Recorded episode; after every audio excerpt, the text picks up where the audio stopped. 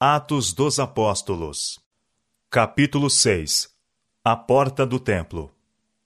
Os discípulos de Cristo tinham um profundo senso da própria ineficiência e, com humilhação e oração, uniam sua fraqueza à sua força, sua ignorância à sua sabedoria, sua indignidade à sua justiça e sua pobreza à sua inesgotável riqueza. Assim fortalecidos e equipados, não hesitaram em avançar a serviço do Mestre. Pouco tempo após a descida do Espírito Santo, e imediatamente depois de um período de fervorosa oração, Pedro e João, subindo ao templo para adorar, viram à porta formosa um coxo de quarenta anos de idade, cuja vida, desde o seu nascimento, tinha sido de dor e enfermidade. Esse infeliz havia durante muito tempo desejado ver Jesus para ser curado mas encontrava-se quase ao desamparo e estava muito afastado do cenário dos labores do grande médico. Seus rogos finalmente induziram alguns amigos a levá-lo à porta do templo, mas, chegando ali, soube que aquele em quem suas esperanças se centralizavam havia sido morto cruelmente. Seu desapontamento provocou a simpatia dos que sabiam por quanto tempo ele avidamente esperara ser curado por Jesus e diariamente o levavam ao templo, a fim de que os que passavam fossem, pela piedade, induzidos a dar-lhe uma ninharia para lhe aliviar as necessidades. Ao passarem Pedro e João, pediu-lhes uma esmola. Os discípulos olharam-no com compaixão, e Pedro disse: Olha para nós. E olhou para eles, esperando receber deles alguma coisa. E disse Pedro: não tenho nem prata nem ouro. Atos capítulo 3, versos 4 a 6. Ao declarar Pedro desta maneira a sua pobreza, o rosto do coxo descaiu, mas tornou-se radiante com esperança ao continuar o apóstolo. Mas o que tenho, isto te dou. Em nome de Jesus Cristo, o Nazareno, levanta-te e anda. Atos capítulo 3, verso 6. E tomando-o pela mão direita, o levantou, e logo seus pés e artélios se firmaram. E saltando ele, pôs-se em pé, e andou, e entrou com eles no templo, andando e saltando, e louvando a Deus. Atos capítulo 3, versos 7 e 8. E apegando-se o coxo, que fora curado a Pedro e João, todo o povo correu atônito para junto deles, ao alpendre chamado de Salomão. Atos capítulo 3, verso 11. Estavam estupefatos de que os discípulos pudessem efetuar milagres semelhantes aos que foram realizados por Jesus. Contudo, ali estava aquele homem que durante quarenta anos fora um coxo inválido, regozijando-se agora em pleno uso de seus membros, livre de dor e feliz por crer em Jesus.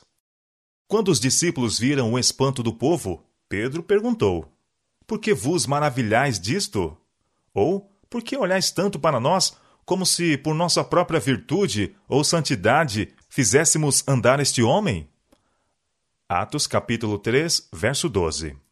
Assegurou-lhes que a cura tinha sido operada em nome e pelos méritos de Jesus de Nazaré, a quem Deus ressuscitara dos mortos.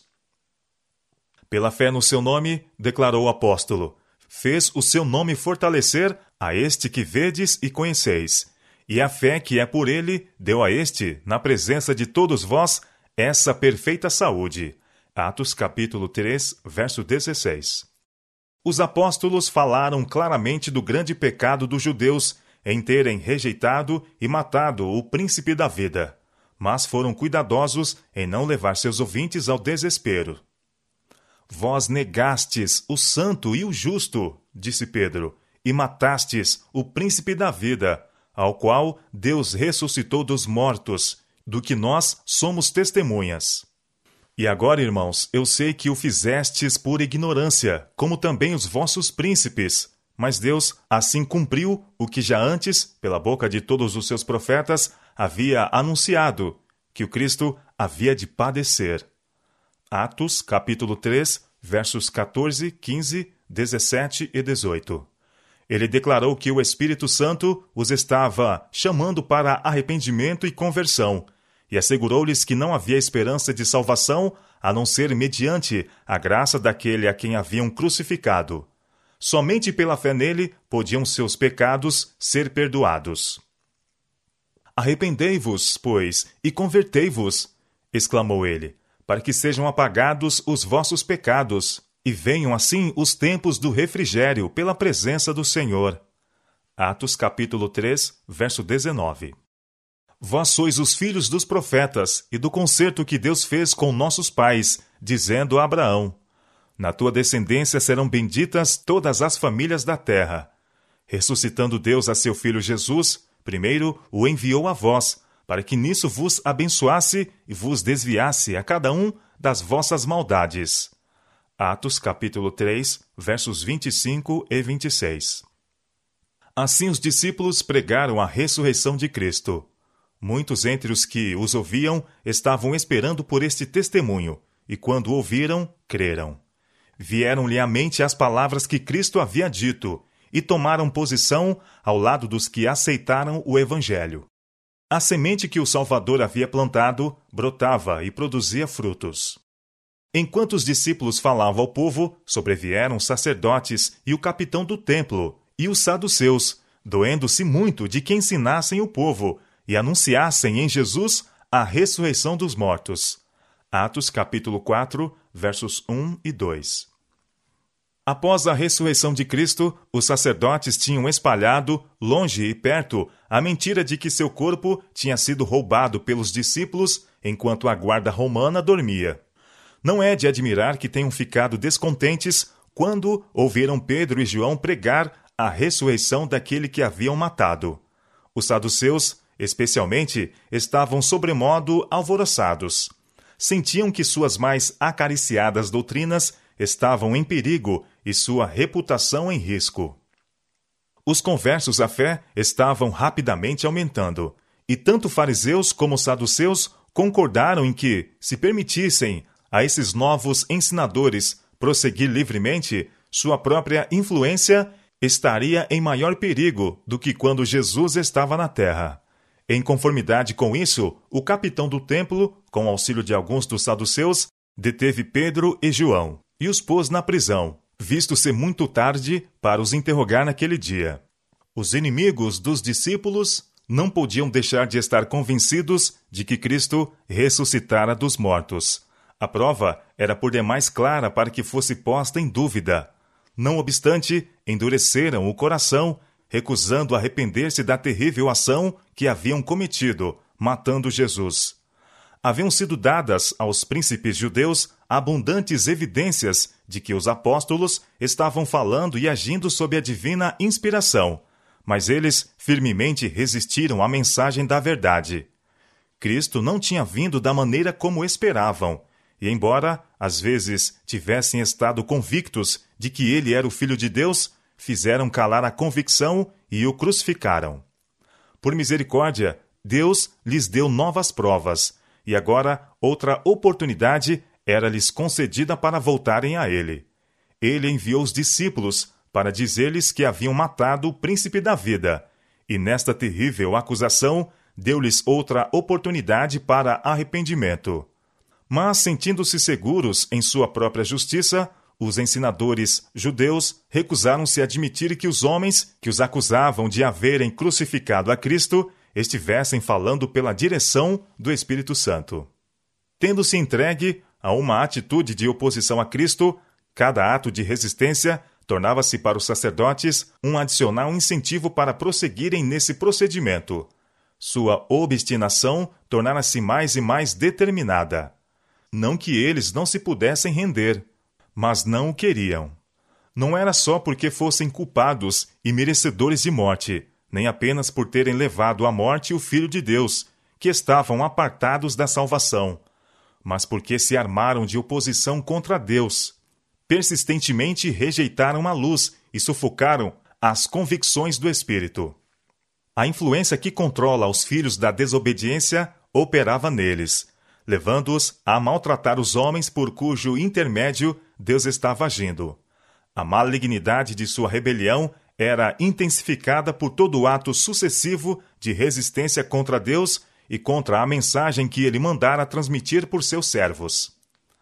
Cada dia, em sua recusa de se arrepender, os líderes judeus retomavam sua rebelião, preparando-se para ceifar o que estavam semeando.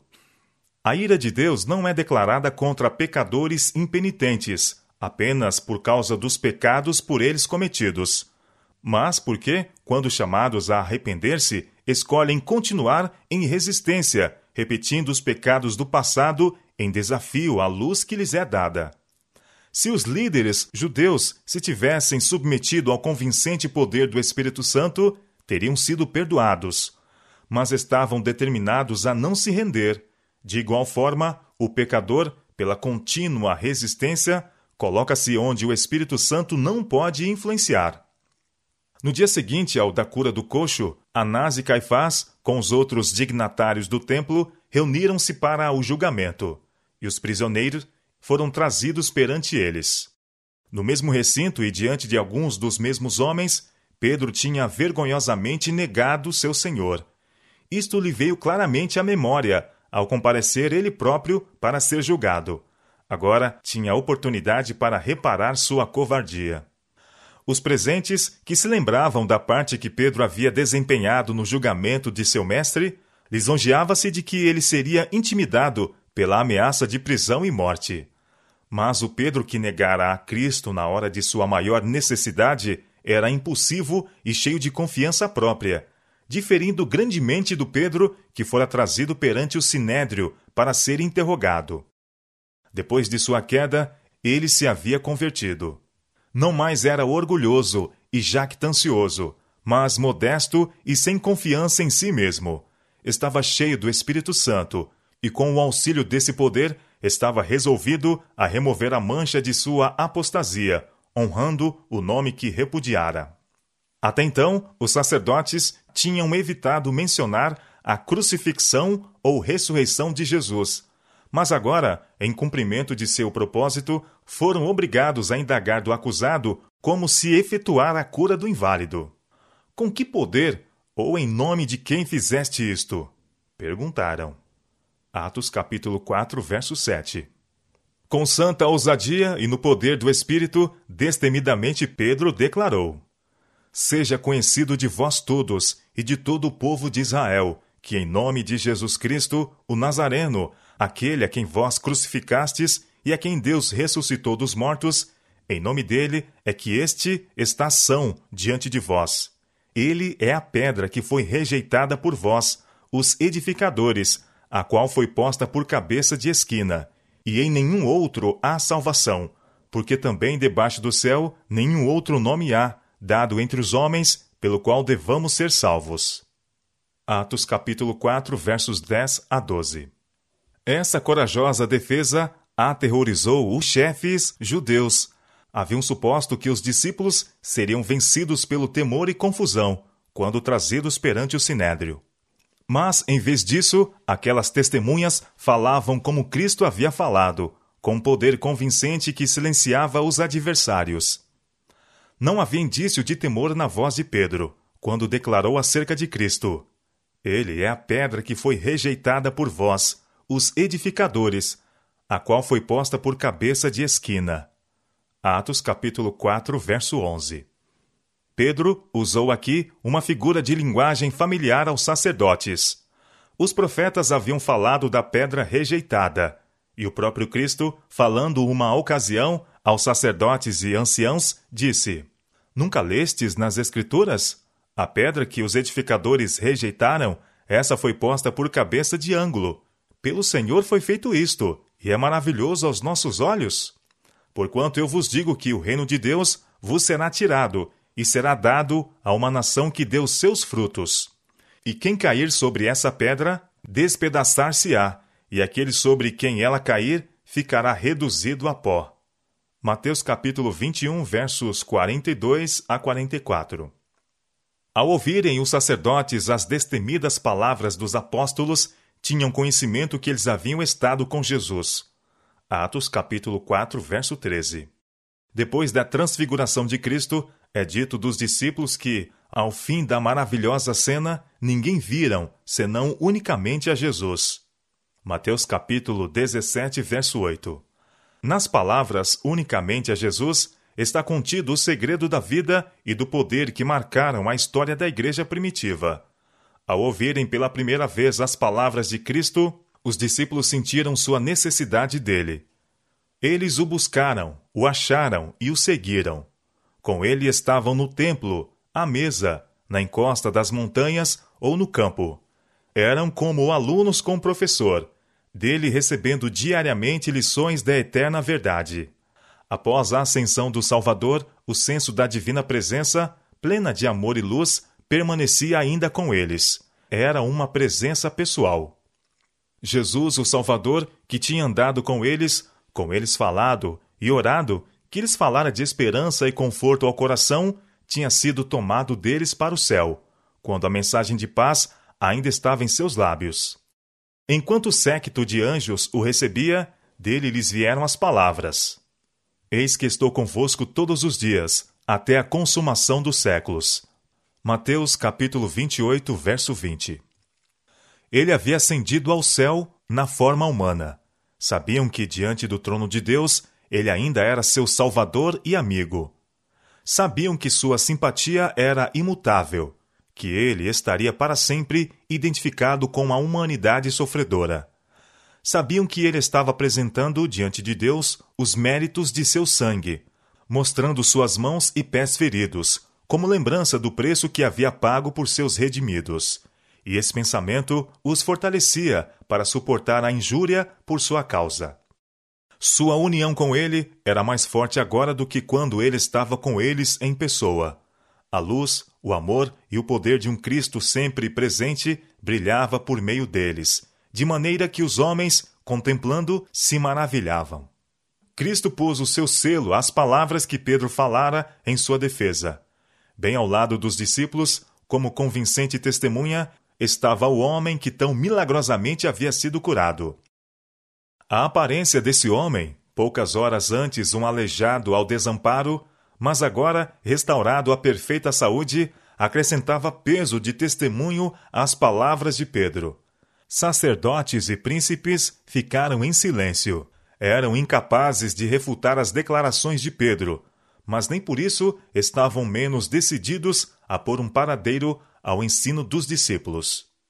O mais importante milagre de Cristo, a ressurreição de Lázaro, tinha selado a determinação dos sacerdotes de excluir do mundo Jesus e suas maravilhosas obras, as quais estavam rapidamente destruindo sua influência sobre o povo. Eles o haviam crucificado, mas ali estava uma convincente prova de que não haviam feito cessar a obra de milagres em seu nome, nem a proclamação da verdade que ele ensinara. A cura do coxo e a pregação dos apóstolos já haviam enchido Jerusalém de agitação. A fim de ocultarem sua perplexidade, os sacerdotes e príncipes ordenaram que os apóstolos fossem afastados para que pudessem aconselhar-se entre si. Concordaram todos que seria inútil negar que o homem fora curado. Pensaram em encobrir o prodígio por meio de falsidades, mas isso era impossível, pelo fato de que o milagre fora operado em plena luz do dia, diante de uma multidão de pessoas, e já chegara ao conhecimento de milhares. Sentiam que a obra dos discípulos devia cessar, ou Jesus ganharia mais adeptos. Sua própria desgraça poderia seguir-se, pois estariam sujeitos a ser responsabilizados pelo assassínio do Filho de Deus.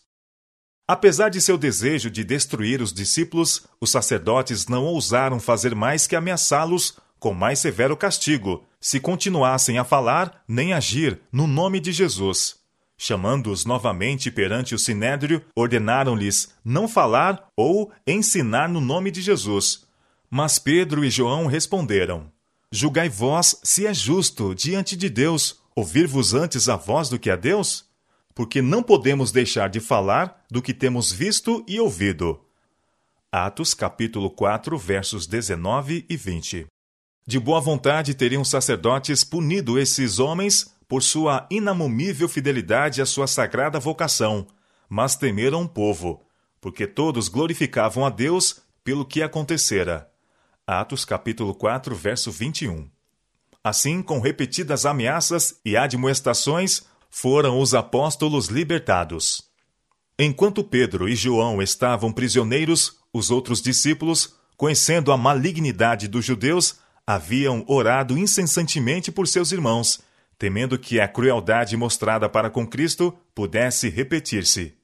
Tão logo foram os apóstolos libertados, puseram-se eles em busca dos demais discípulos e lhes relataram o resultado do interrogatório. Grande foi a alegria dos crentes. Ouvindo eles isto, unânimes, levantaram a voz a Deus e disseram: Senhor, tu és o que fizeste o céu, e a terra, e o mar, e tudo que neles há, que disseste pela boca de Davi, teu servo. Por que bramaram as gentes, e os povos pensaram coisas vãs? Levantaram-se os reis da terra, e os príncipes se juntaram a uma, contra o Senhor e contra o seu ungido. Porque verdadeiramente contra o teu santo filho Jesus, que tu ungiste, se ajuntaram não só Herodes, mas Pôncio Pilatos, com os gentios e os povos de Israel, para fazerem tudo o que a tua mão e o teu conselho tinham anteriormente determinado que se havia de fazer. Atos capítulo 4, versos 24 a 28. Agora, pois, ó Senhor, olha para as suas ameaças e concede aos teus servos que falem com toda ousadia a tua palavra. Enquanto estendes a tua mão para curar e para que se façam sinais e prodígios pelo nome do teu santo filho Jesus. Atos capítulo 4, versos 29 e 30. Os discípulos oraram para que maior força lhes fosse concedida na obra do ministério, pois viam que teriam de enfrentar a mesma determinada oposição que Cristo tinha encontrado quando esteve na terra. Enquanto suas orações unidas ascendiam em fé ao céu, veio a resposta. Moveu-se o lugar onde estavam reunidos e novamente foram cheios do Espírito Santo. Com o coração cheio de ânimo, de novo saíram para proclamar a palavra de Deus em Jerusalém.